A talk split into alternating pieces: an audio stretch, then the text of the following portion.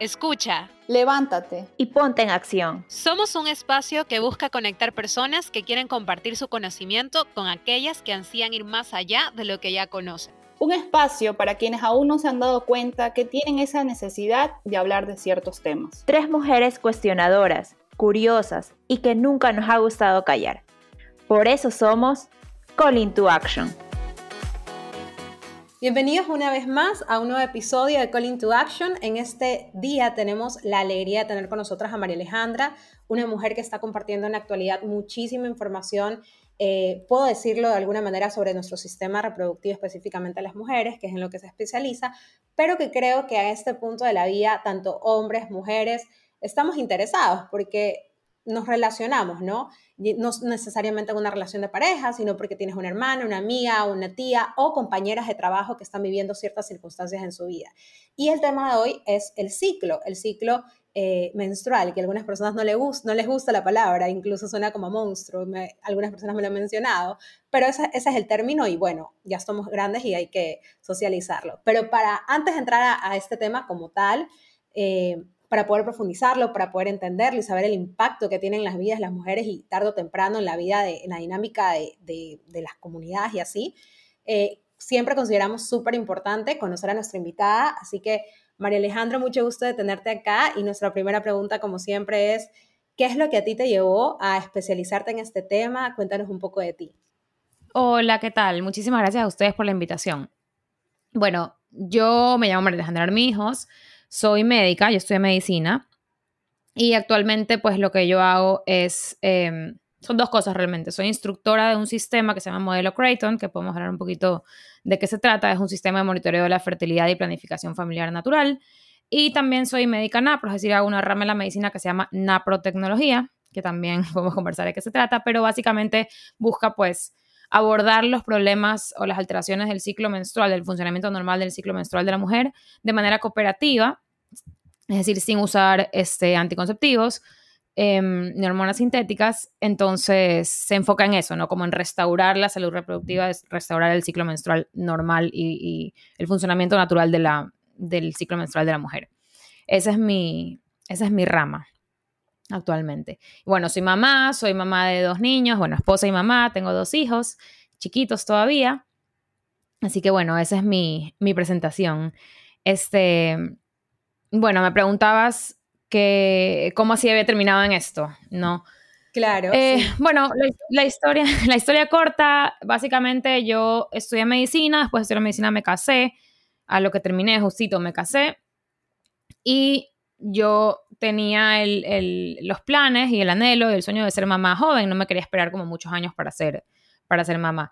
Entonces, este, bueno, me dediqué a eso por un tiempo después de graduarme, tuve a mis hijos, por varios años estuve nada, o sea, alejada de la, de la, carrera, digamos, de la medicina, hasta que ya mis hijos pues, fueron un poquito más grandes y tuve que ponerme a buscar, bueno, ¿qué, qué hago? ¿no? Y realmente llegué a esto de, del modelo Creighton, de la naprotecnología, como eh, usuaria. Me enteré de que existía, yo siempre he sido usuaria de métodos de planificación familiar naturales, y me enteré de que existía este método, entre comillas, nuevo, o nuevo para mí por lo menos, que era el modelo Creighton. Entonces contacté a una eh, instructora que había aquí en Guayaquil, que hoy en día ya somos más, pero había solo una.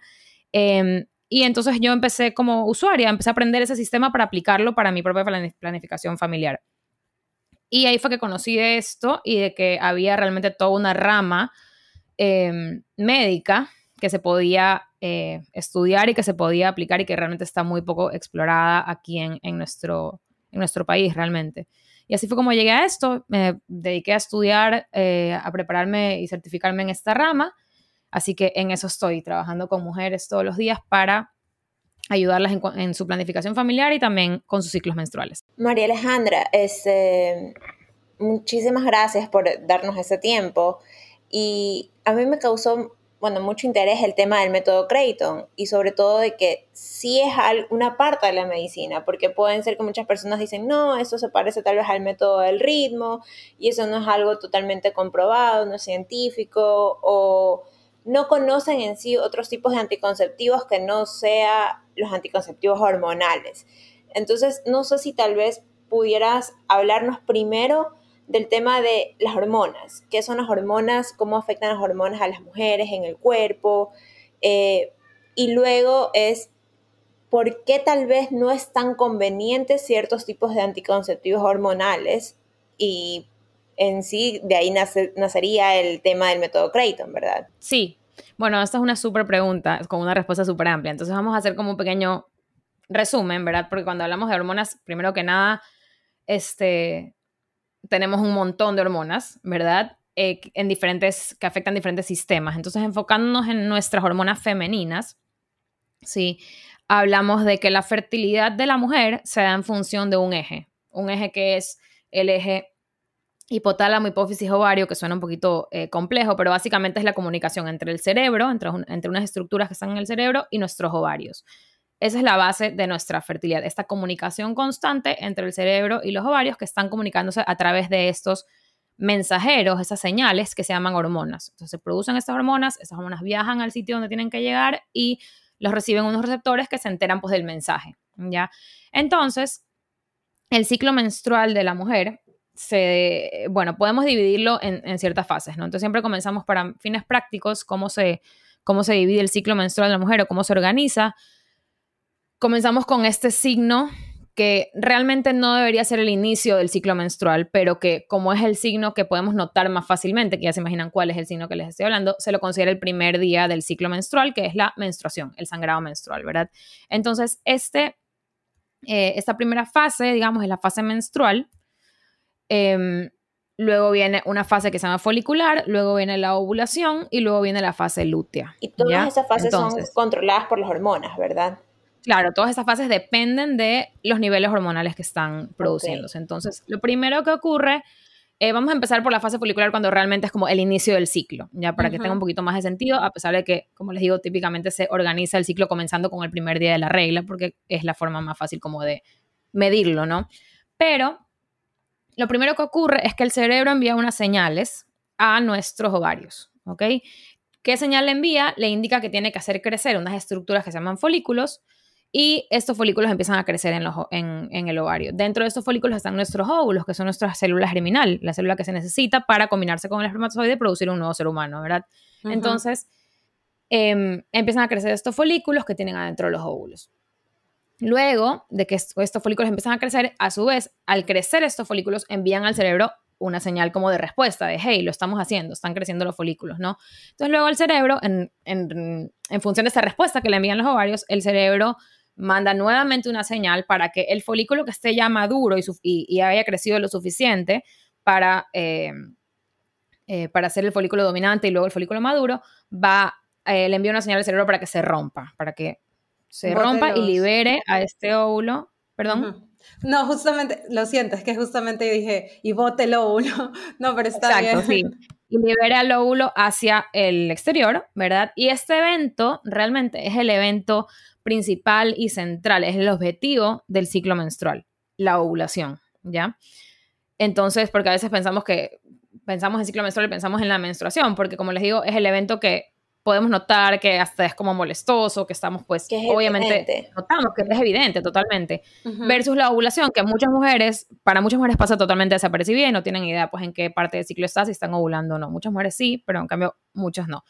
Entonces, una vez que ocurre esta liberación del óvulo, que es la ovulación, em, este folículo que había crecido se convierte en una estructura que se llama cuerpo lúteo o cuerpo amarillo. Y por eso es que este, este, esta segunda fase después de la ovulación se llama, esa siguiente fase después de la ovulación se llama fase lútea. En esta fase, este cuerpo lúteo produce una hormona que se llama progesterona, se empieza a producir en cantidades impresionantes. Y luego cuando esta hormona cae nuevamente, porque ¿Por qué cae? Cuando no hay un embarazo. Si es que no se da pues una fecundación y luego una implantación, digamos que se da cuenta el cuerpo que no estamos embarazadas y caen los niveles hormonales, este cuerpo lúteo se desintegra y es cuando viene este desprendimiento de la cavidad interna del útero que se llama endometrio, perdón, de la capa interna del útero que se llama endometrio y es lo que vemos como sangrado menstrual, que sería como la última, el final de todo esto, ¿no? Entonces así es como funciona naturalmente un ciclo menstrual. Entonces hay producción hormonal por parte del cerebro, señales por parte del cerebro y una retroalimentación por parte de los ovarios hacia el cerebro también. Claro, es la, es la forma entonces en la que se van comunicando los horarios con el cerebro para saber en qué etapa del, ciclo menstrual estamos, ¿verdad? Exacto, para saber qué hacer, qué, tenemos que hacer ahora, qué toca, ¿no? Entonces en sí las hormonas no es que son malas, porque yo también he escuchado a muchas personas que dicen, no, es que mis hormonas, que no sé qué, eh, no es que sea mala la hormona, sino que tal vez hay algunas veces problemas hormonales porque no tienen un equilibrio, ¿verdad? Porque siempre hablan de desequilibrio. Claro, nuestras hormonas, nuestras hormonas naturales que nuestro cuerpo produce no son malas, son buenísimas, son excelentes, son necesarias para nuestro funcionamiento. Necesitamos producir hormonas tiroideas, necesitamos producir eh, hormonas como la insulina, hormonas, o sea, diferentes sistemas producen diferentes hormonas que son necesarias y son buenas. El problema con las hormonas es cuando hay un desbalance, una alteración. Ya, por ejemplo, en el caso del ciclo menstrual, cuando tenemos un exceso de hormonas masculinas, que las mujeres tenemos hormonas masculinas, pero deben estar en niveles óptimos, normales, cuando se exceden, pues vemos ciertos eh, resultados en, nuestros ciclos y en, obviamente, sintomatología, ¿no? Pero las hormonas en sí, obviamente, son, eh, son unas eh, sustancias químicas buenas en nuestro cuerpo, son parte de nuestra normalidad, de, nuestra de nuestro cuerpo natural, ¿no? Cuando hablamos de hormonas sintéticas que ingresamos a nuestro cuerpo, ya estamos hablando de otra historia, como son los anticonceptivos hormonales, ¿no? María Alejandra, hay una pregunta. Este, mucho también se habla de que el ciclo menstrual influye mucho con nuestro comportamiento y nuestras emociones, y por eso está incluso estas bromas que a veces hacen, como que, ah, estás en tu PMS, cuando a veces las mujeres, digamos, se podría decir que respondemos un poco de una manera más efusiva. ¿Qué, ¿Qué, tan cierto es esto? Tal vez hay alguna forma de controlarlo, gestionarlo mejor. Si nos puedes contar un poquito, porque sí, a muchos nos pasa que puede afectarnos en nuestra capacidad para desenvolvernos en el, en el trabajo, en los estudios, en nuestra vida en general. Sí, esa parte es súper interesante porque al, al, tener las mujeres esta, estos patrones cíclicos que más o menos mes a mes vemos con fluctuaciones hormonales, ¿verdad?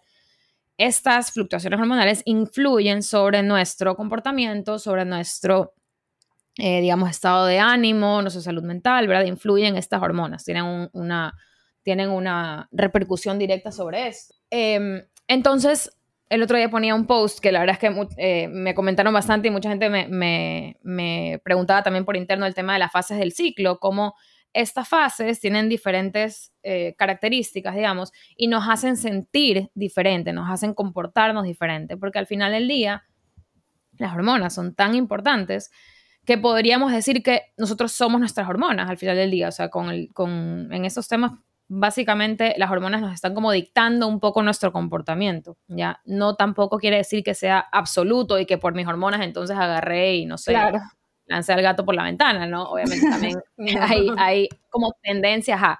Entonces, eh, cada fase tiene su em, repercusión en nuestro comportamiento. Por ejemplo, en esta fase folicular que nosotros tenemos, ¿qué es lo que empieza a, a, ocurrir en la fase folicular?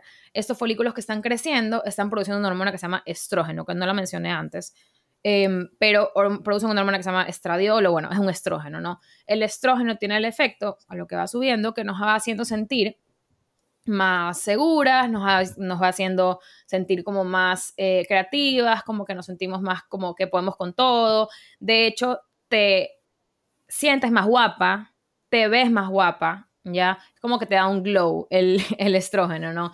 Que es algo que no solamente es una, una digamos, ilusión óptica que, que, tú tienes o cómo tú te sientes por dentro, y ocurre mucho, no sé si es que lo pueden poner en práctica los que escuchan, los que me están escuchando, pero incluso entre parejas, y bueno, entre, entre hombres y mujeres en general, pero se da mucho como en parejas que conviven mucho tiempo, ¿no? Conviven eh, eh, mucho tiempo del, del, de su vida, ¿no? Se dan cuenta los hombres cuando tú estás ovulando, cerca de ovular, por esa subida de estrógeno, ellos notan esta, esta, este cambio, ¿no? Están como más atraídos hacia la mujer, porque tienes, exacto, porque tienes este glow que realmente se traduce en esta producción hormonal que la estamos de cierta manera como emanando, ¿no? estamos como que emitiendo estas señales, ¿no? De, hey, estoy como acercándome a mi ovulación. Y como seres humanos, biológicos, que estamos diseñados para la reproducción, biológicamente, ¿verdad? Es como este mecanismo en favor de la reproducción. Entonces, por ejemplo, María Alejandra, disculpa que te interrumpa, como que quisiera para que las personas que nos están escuchando, digamos, vamos a ir conversando rapidito este, todas las etapas y más o menos qué significa cada etapa y como tú estás bien, dando ejemplos, también sería chévere tal vez si nos puedas decir como que qué cosas podemos hacer o cómo lo podemos aprovechar. Por ejemplo, en esta etapa, que ya nos dijiste que es un poco la parte creativa, que uno se siente como mejor consigo misma, tal vez es, la, es el momento como para más hacer ejercicios, eh, salir más, no, obviamente depende de cada persona y sus gustos y su estilo de vida, pero digamos son, son ideas y, tips que les podemos dar para saber aprovechar mejor como que la etapa en el mes. definitivamente, definitivamente va a haber una tendencia a o una como mayor eh, tal vez capacidad o facilidad para, lo cual no quiere decir, como te digo, que tenga que dictar tu vida, o sea, no es que no puede, por ejemplo, en la fase folicular estás como más eh, es normal que te sientas como más sociable, como que quieras hacer más plan, salir, arreglarte, verte guapa, estar, no sé, pues salir a, de farra, me invento, ¿no? Entonces es normal ahí que estés más creativa, que estés más como en plan, esa, esa es una, etapa que puedes aprovechar, por ejemplo, para decir voy a empezar este proyecto que tenía, que tenía por ahí guardado en el cajón, voy a empezarlo, voy a desarrollarlo, por ejemplo, ¿no? En, cuanto a productividad. Este, y luego esta fase se, culmina, digamos, en la fase eh, ovulatoria, ya con la ovulación. En la, en la fase ovulatoria, como les decía, es cuando estás como con este pico de estrógeno, que estás regia, entre comillas, te sientes bien, te sientes guapa, te sientes este, súper segura, ¿no? Entonces, este, también es una etapa como para socializar, estar, salir. Es normal que ahí tengas como esa tendencia a, ¿ya? Y luego, en la siguiente etapa, que es la fase lútea, es en cambio una fase en la que empieza a aparecer la progesterona. El estrógeno cae, no desaparece, pero sí cae, y la progesterona es la que domina esta fase, ¿no? Y la progesterona, en cambio, te da esta tendencia a, es como una etapa de, de, nesting o como de anidación, porque en, en, esta etapa, si nos ponemos a pensar biológicamente, es como que el cuerpo está, está a la espera de ver si logramos embarazarnos o no. Ya, yo sé que obviamente no todos los ciclos va a haber una búsqueda de embarazo y, no, no siempre va, de hecho no, no, todo el mundo se reproduce finalmente, pero hablando biológicamente, eso es lo que está ocurriendo en nuestro cuerpo. Está como a la espera a ver qué pasó. tenemos, estamos en proceso de eh, que nos embarazamos o no, porque ocurrió una ovulación, entonces tenemos que ver si es que se va a implantar este embrión y luego tenemos que hacer todo lo que, lo que implica pues un embarazo, ¿no? Entonces, estamos en un modo más como tranquilo, calma, como más introspección, más como, a ver, no tengo tantas ganas de salir, no soy tan sociable, no estoy como con todas las energías del mundo, pero sí es una etapa em, en la que puedes hacer mucha, eso, introspección, como reflexión, este, meditar tus decisiones, tus cosas, ¿no? O sea, realmente es una etapa que, que da como mucha calma, porque la profesión no tiene este efecto de calma, de anti-ansiedad, ¿ya? Este, y luego lo que ocurre es que esta progesterona va bajando, debe ir bajando poco a poco, porque cuando no va bajando poco a poco o cuando no se produce suficiente, tenemos cuadros como el síndrome premenstrual, que lo podemos conversar más adelante. Este, va bajando esa progesterona y vamos acercándonos a la fase menstrual, que es cuando se desprende esta, esta, este tejido, el endometrio, que está recubriendo la capa interna del útero, ¿no? Entonces, en este desprendimiento, en cambio, es normal que nos sentamos durante la fase menstrual que hay, un, hay como un hay como una planicie hormonal, o sea, ya las, hormonas están todas como en el piso, no hay mucha actividad hormonal, y entonces es un momento en que tal vez no te sientes como ni funifa, como que estás así medio, y para colmo estás pues con unas contracciones uterinas que ah, para algunas mujeres no pues, son mucho. Este, exacto, no apoyan mucho, o sea, eh, de por sí una mujer sana este, porque hablando del tema, del tema, pues cólicos menstruales, el cólico menstrual no es normal, no es normal tener dolor, es normal tener una molestia leve, ¿verdad? Que no te interrumpa tus actividades, que no te, este, que no te haga falta el trabajo, que no te haga inyectarte medicinas, que no te mande la emergencia, obviamente, ¿no? Em, pero si es una molestia que obviamente te puede hacer sentir un poquito más cansada, más fatigada, estás perdiendo sangre literalmente. Este, entonces, ahorita que me cuentan, no incluí el tema del ejercicio. El tema del ejercicio es bastante como, un poco como por lógica, ¿no? Cuando estás en tu fase folicular puedes pues, hacer ejercicio tal vez más dinámico, más, este, más de esfuerzo.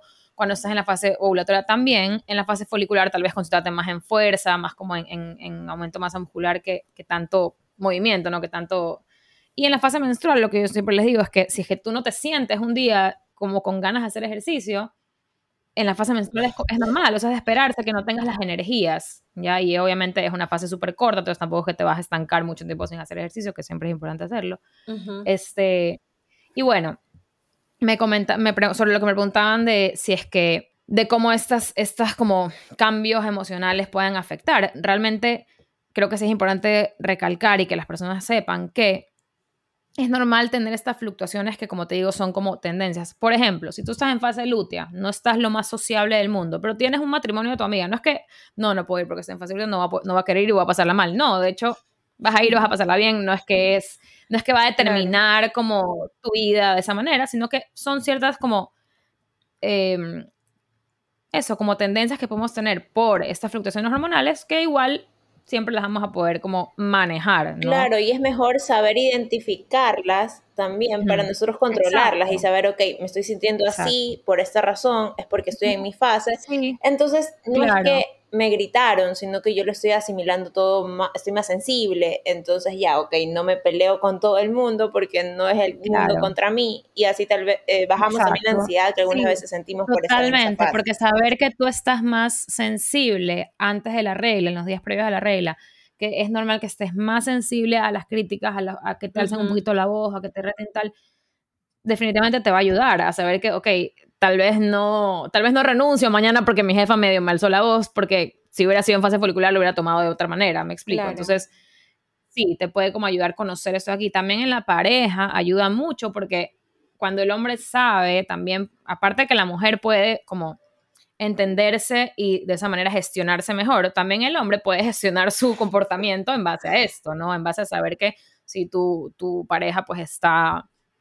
Em, en plena regla, sintiéndose terrible y, con cero energías y tal, y de pronto este, ese día le llevas, no sé, un, postre, ¿no? Algo así como que puedes también, exacto, puedes tener esos gestos con, con tu... Me recuerda mucho, por ejemplo, a mi papá tiene una regla en la casa que siempre dice que él no baja antes de cierta hora, por ejemplo, antes de las 7 y media de la mañana, él no baja, porque él ya sabe cómo es mi mamá, entonces dice que si ella lo llega a ver en la cocina, se armó la, la Troya, ella necesita como que su tiempo a solas en la cocina. Entonces, ¿cuál es la lección que siempre me quedó esto eh, de, de, este comentario en broma que él dice? Como que lo importante de conocer al otro. Entonces, eh, estar en pareja no es solo salir a comer o... No, es también darte cuenta de estas partes físicas que de alguna manera van a ayudar a que, a que aportan a la relación. Y no solo en pareja, o sea, vuelvo a la parte inicial, o sea, no es necesario estar eh, con alguien, casado, enamorado, lo que sea. Incluso en donde yo siento que paso la mayor parte del tiempo es en el ambiente laboral.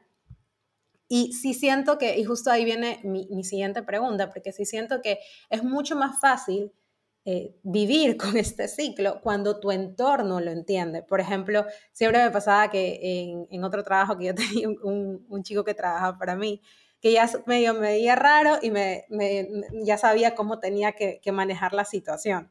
Pero era porque él, incluso yo ya llegaba el día en que llegaba mi periodo y yo decía, ah, por esto es que estaba así los últimos días. Es como, ahora entiendo. Yo creo que a muchas mujeres les pasa. Pero nuevamente viene mi pregunta, o sea, yo sí he estado en reuniones de trabajo que no sé, he estado súper, súper mal, pero ahí he estado bien macha, parada en la reunión, con contracción, no sé, o sea, han, habido, yo creo que no siempre son esos periodos, pero sí me ha tocado ese par de periodos que han sido súper fuertes, que yo me acuerdo estar en una reunión y sostenerme de la mesa y mis compañeros hombres de trabajo diciendo, ¿qué te pasa? Estás pálida y la, la, la. Entonces, eh, investigando un poco, encontramos como que en algunos países, por ejemplo, al menos les permiten eh, a las mujeres tener un día libre al mes solo por tema de eh, su ciclo menstrual, ¿no? ¿Qué tan importante es esto? Porque a veces me dicen, no es normal sentir dolor, pero ¿por qué igual es permitido? Debería ser permitido o libre escoger de la mujer. Yo creo que igual todas las mujeres lo escogerían, no sé, no he visto números, pero ¿qué tan correcto es esto? Y aquí sale otra pregunta también que me impactó mucho, que yo siento que todas las mujeres decimos estoy en PMS, pero ahorita algo que tú mencionaste es el síndrome premenstrual ya me, cuando la manera en que lo mencionaste me hace entender de que no es algo que todo el mundo tiene, sino es algo específico. Entonces, ahí van mis dos preguntas, como que qué tan importante es desarrollar de parte de las empresas como que dar estos permisos eh, y lo otro que es el síndrome premenstrual, porque todo el mundo aquí tiene PMS, entonces ya yo estoy un poco confundida con ese tema. Sí, a ver, a ver, para hablar esa pregunta en dos partes. Primero que nada, el tema... Em, a ver, ¿por cuál empiezo? Por la parte laboral. Em, lo que tú me estás describiendo, por ejemplo, una situación en la que estás en una reunión, que dejas que agarrarte la mesa, que no aguantas, que no toleras, eso no es normal. Ya eso se sale de la normalidad, se sale de lo, de lo que es esperado para un ciclo menstrual saludable. Em, que obviamente puede ser que sea algo aislado, que por un motivo hubo un ciclo como muy doloroso y que normalmente no son así, o que tengas, bueno, que una persona tenga un patrón así.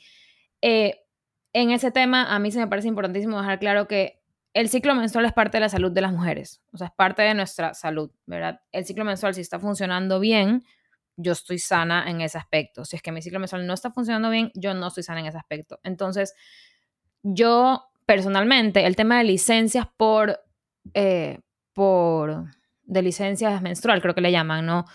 Em, sin que nadie me caiga encima, no lo veo necesario porque si tú estás sana, no deberías tener necesidad de quedarte en tu casa, de no trabajar, de no... Puede ser que de pronto le des más suave, ¿no? O sea, como que, que, te tomes más tu tiempo, que estés tal vez si trabajas en algo muy físico, pues que le, que, le bajes las revoluciones, porque estás en un momento, como les digo, en, en, los que la energía es normal que no esté tan alta, ¿no? Y por esa parte sí debería haber, digamos que en, los trabajos que aplique, pues un entendimiento, una comprensión por parte de los, de los, de los jefes o, del, digamos, de, de las compañías de que esto puede pasar, ¿no? de, de que esto pasa ciclo a ciclo con cada mujer.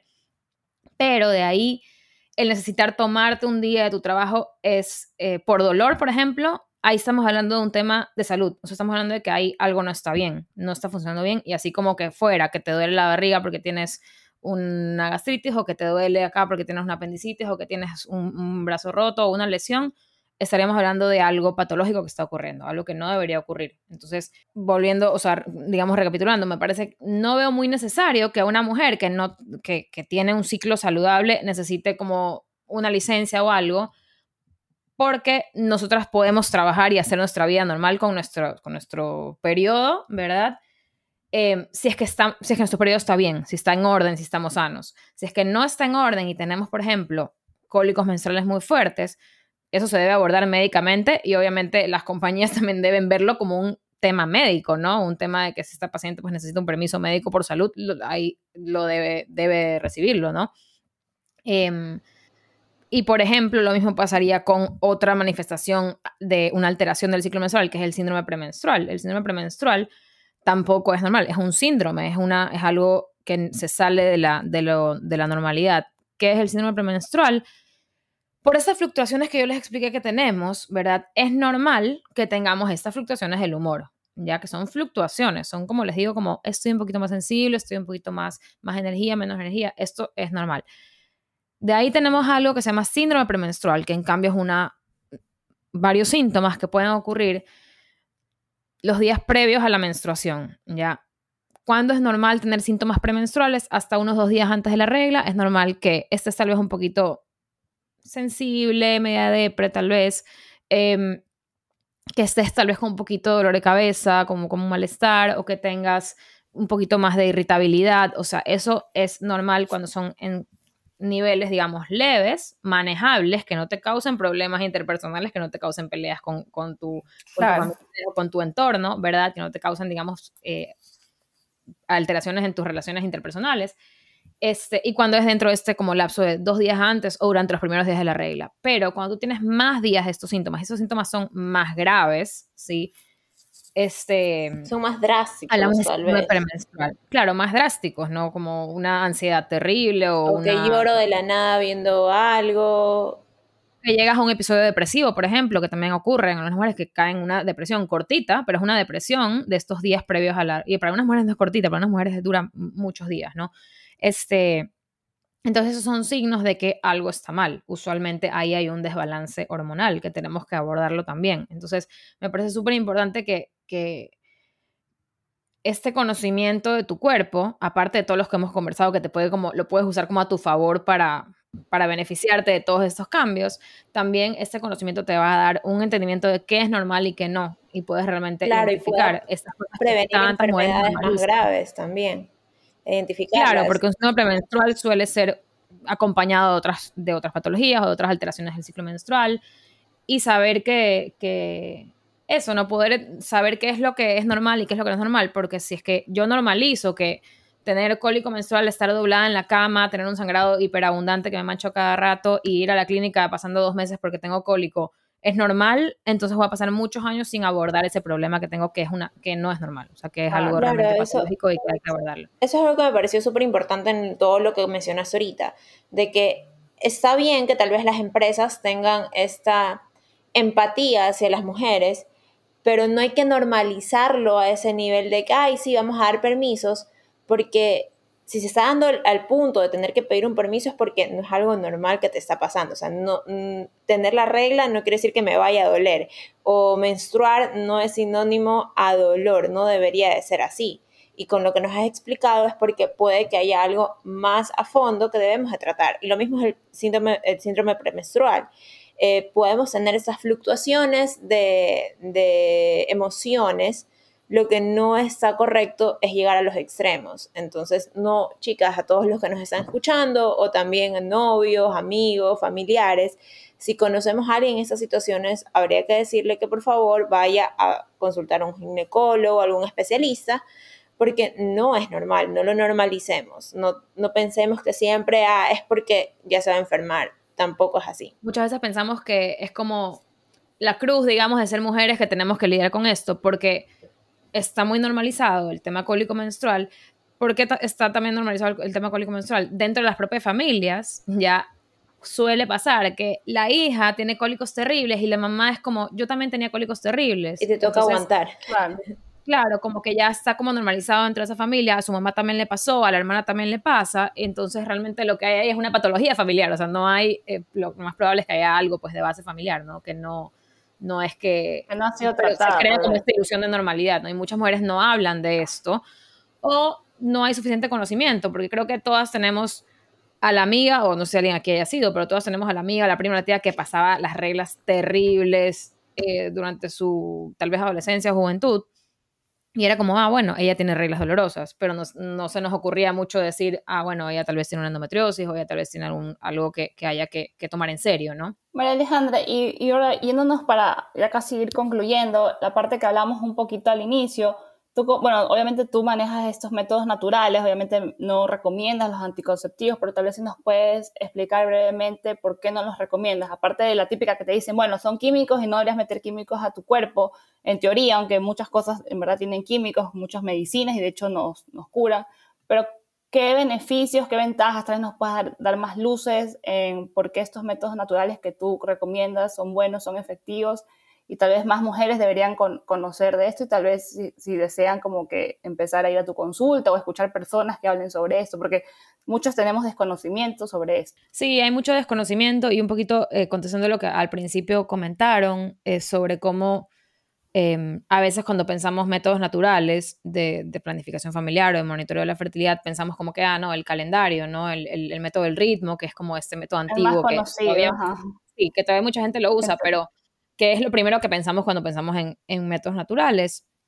Lo primero que tenemos que saber es que los métodos eh, naturales o de monitoreo de la fertilidad o de, eh, se llaman, en inglés se llama Fertility Awareness Methods, ¿no? Como que métodos que se basan en, la, en el conocimiento de la fertilidad de la mujer son métodos modernos, o sea, hoy en día hay métodos modernos que son altamente efectivos y que no es que lo digo yo, lo dice por ahí algún científico loco, sino que son métodos estudiados con estudios científicos estadísticos que están publicados, que los pueden buscar, ya, pero que no están muy difundidos, ¿no? Entonces es un poquito el trabajo que yo estoy haciendo. Yo no solamente, a ver, yo difundo el modelo Creighton porque es el que soy, en el que soy experta, en el que te puedo explicar absolutamente todo, pero hay otros métodos, siempre les digo a las personas con las que hablo cuando doy charlas que investiguen y miren, hay métodos modernos, científicos con súper buenas estadísticas de efectividad para todas, o sea, hay para todos los gustos, sabores y colores, ¿no? O sea, realmente hay hoy en día muchas más opciones de lo que había antes para elegir. El tema de los anticonceptivos hormonales, em, para mí es muy sencillo, y lo voy a poner de esta manera. Nosotras estamos diseñadas, las mujeres estamos diseñadas con un un funcionamiento que es el que acabamos de explicar, ¿verdad? Este sistema, esta comunicación entre nuestro cerebro y nuestros ovarios, que es mediante lo que se da nuestra fertilidad, es parte de nuestro diseño y es parte de nuestra salud integral. Mi ciclo es parte de mi salud, ¿ya? Lo que hacemos cuando usamos pastillas anticonceptivas, anticonceptivos hormonales, es, en la mayoría de ellos, no todos funcionan igual, ojo, ese disclaimer es importante, pero, por ejemplo, las pastillas anticonceptivas, ¿qué es lo que hacen? apagan este ciclo. Lo que hacen las pastillas es impedir la ovulación. Y yo les hablé de que la ovulación es el evento central del ciclo menstrual. Cuando yo impido la ovulación, estos procesos ya no se dan, ya no se da esta producción, esta comunicación entre el cerebro y los ovarios, se apaga, esta producción hormonal que, eh, de mis ovarios de estrógeno y progesterona no se da porque usamos unas hormonas sintéticas, que son unos estrógenos eh, sintéticos, digamos, diferentes y unas progesteronas diferentes, se llaman estrinas y progestinas, y que hacen que este sistema se apague. Entonces, para mí es importante no divorciar mi ciclo menstrual de mi salud. Ya, mi ciclo menstrual es parte de mi cuerpo, es parte de mi funcionamiento normal. Yo no veo que en otro, en otro, eh, que haya otra circunstancia en la que digamos, bueno, esta persona este, no quiere digerir grasas, entonces quitémosle la vesícula, no sé, o sea, es como apagar un sistema completo de nuestro cuerpo con el fin de, sí, con el fin de, de digamos, de planificación familiar, pero teniendo otras opciones altamente efectivas, ya me parece totalmente. innecesario y que obviamente aparte de todos los efectos secundarios que no los vamos a hablar ahorita, pero que todas las mujeres que estén escuchando que hayan usado eh, anticonceptivos, bueno, no todas, porque hay mujeres a las que les va bien, hay que, hay que decir las cosas como son, no hay mujeres a las que realmente no manifiestan que tengan mayores eh, efectos secundarios, pero muchísimas mujeres saben de qué hablamos cuando hablamos de efectos secundarios de, de las pastillas anticonceptivas, porque definitivamente no hay en el cuerpo, en lo que,